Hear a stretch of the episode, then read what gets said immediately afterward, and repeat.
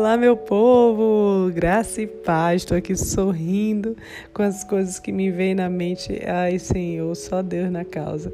Esse é o podcast Vivendo na Palavra Desafios desse século. E eu sou Lorde Fernandes, estou aqui para trazer essa experiência de vida comungado com a palavra para que a gente possa ser edificado cada vez mais. Se você já é de casa, fica à vontade. Puxa o quê? Puxa a cadeira e senta no chão. Mas se você está vindo pela primeira vez, fica à vontade também, seja bem-vindo. Puxa cadeira e senta no chão. Também vamos começar.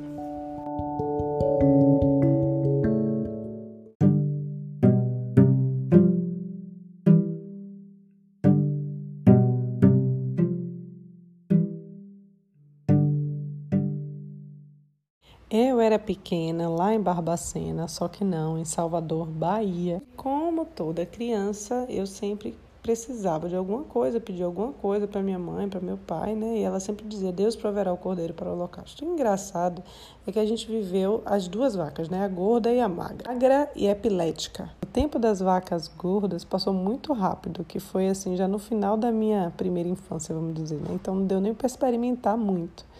Então eu vivi muito mais as vacas magras. E eu lembro que eu costumava pensar o seguinte: se todo cristão passa por um deserto, e eu estou passando agora, significa que quando eu ficar maior, eu não vou passar mais por deserto nenhum. E uma vez eu levei essa indagação para minha mãe, né? Eu acho que ela nem se lembra disso. Eu disse, minha mãe, se eu já estou passando, olha que matemática maravilhosa, né? Se todo crente passa por um deserto, não, na verdade eu perguntei, todo crente passa por um deserto, né? Ela é. Nós estamos passando pelo deserto agora? Ela confirmou, sim. Então, se eu estou passando com você nesse deserto, significa que quando eu crescer eu já não vou passar mais, né? Eu querendo escapar, viver só né, o deslumbramento da terra prometida, saindo do deserto. Ela disse: Não, quebrou meu encanto, né? Não, minha filha, não é bem assim, não. Cada um vai ter a sua experiência. Agora, eu posso orar por você para que você, quando crescer, possa viver um tempo novo na sua vida e tal. Mas a questão é a seguinte: meu castelo de areia foi embora naquele momento. Mas eu não entendi, é claro, eu era uma criança, que é necessário passarmos por essas situações, é necessário passarmos pelo deserto. E o deserto é um ciclo que termina. Entramos na Terra Prometida, enfrentaremos outras guerras e passaremos por outros desertos também. Importante lembrar. E a palavra do Senhor nos fala lá em 2 Coríntios, um texto bem famoso que eu gosto bastante. Na minha versão está um pouco diferente.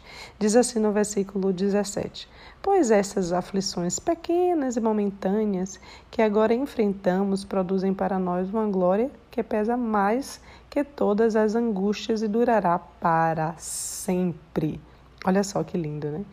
eu estava conversando com uma aluna minha. Ela printou a tela de um texto da Bíblia que ela estava lendo, lá em João 16, acho que versículo 22, quando Jesus diz que os discípulos estavam tristes porque ele precisava ir embora, mas que mais uma vez ele voltaria e que os discípulos ficariam alegres e que ninguém poderia tirar essa alegria deles. E ela me questionou, né? Como assim a gente vai viver uma alegria que ninguém vai tirar? Aí eu falei para ela que aquela revelação do momento falava de uma eternidade também a alegria onde viveremos eternamente com Cristo. Mas que aqui na terra, o que Jesus nos disse é que teremos aflições, mas para termos bom ânimo, porque Ele venceu o mundo. Também existe uma promessa aqui de bom ânimo, também existe uma promessa aqui de paz, também existe uma promessa de alegria. Mas o lugar onde a gente não vai sofrer coisa nenhuma é só na eternidade. Por enquanto que a gente não chega lá, a gente vive algumas aflições por aqui. Mas o interessante é que no versículo 18 desse mesmo texto de 2 Coríntios 5 diz assim: Portanto, não olhamos para aquilo que agora podemos ver, em vez disso, fixamos o olhar naquilo que não se pode ver. Olha só o desafio. Continua o texto dizendo: Pois as coisas que agora vemos logo passarão, mas as que não podemos ver durarão para sempre. Eu amo isso. Amo, amo, amo, amo porque é o grande desafio da nossa alma, né? Viver pelo que você crê e não pelo que você vê.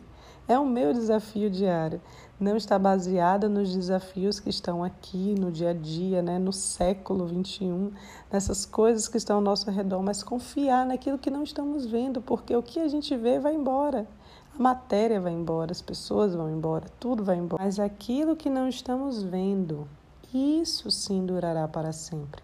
Aquilo que só se crê, aquilo que não é tangível, aquilo que não é palpável, aquilo que durará para sempre. Então, sim, se talvez eu pudesse voltar, eu adulta hoje, e pudesse me encontrar, né? Ter um encontro comigo, criança, eu ia dizer: minha filha querida, Lloyd Evangelista Santana, né? Que eu era criança, não era casada ainda. Deixa eu te dizer uma coisa.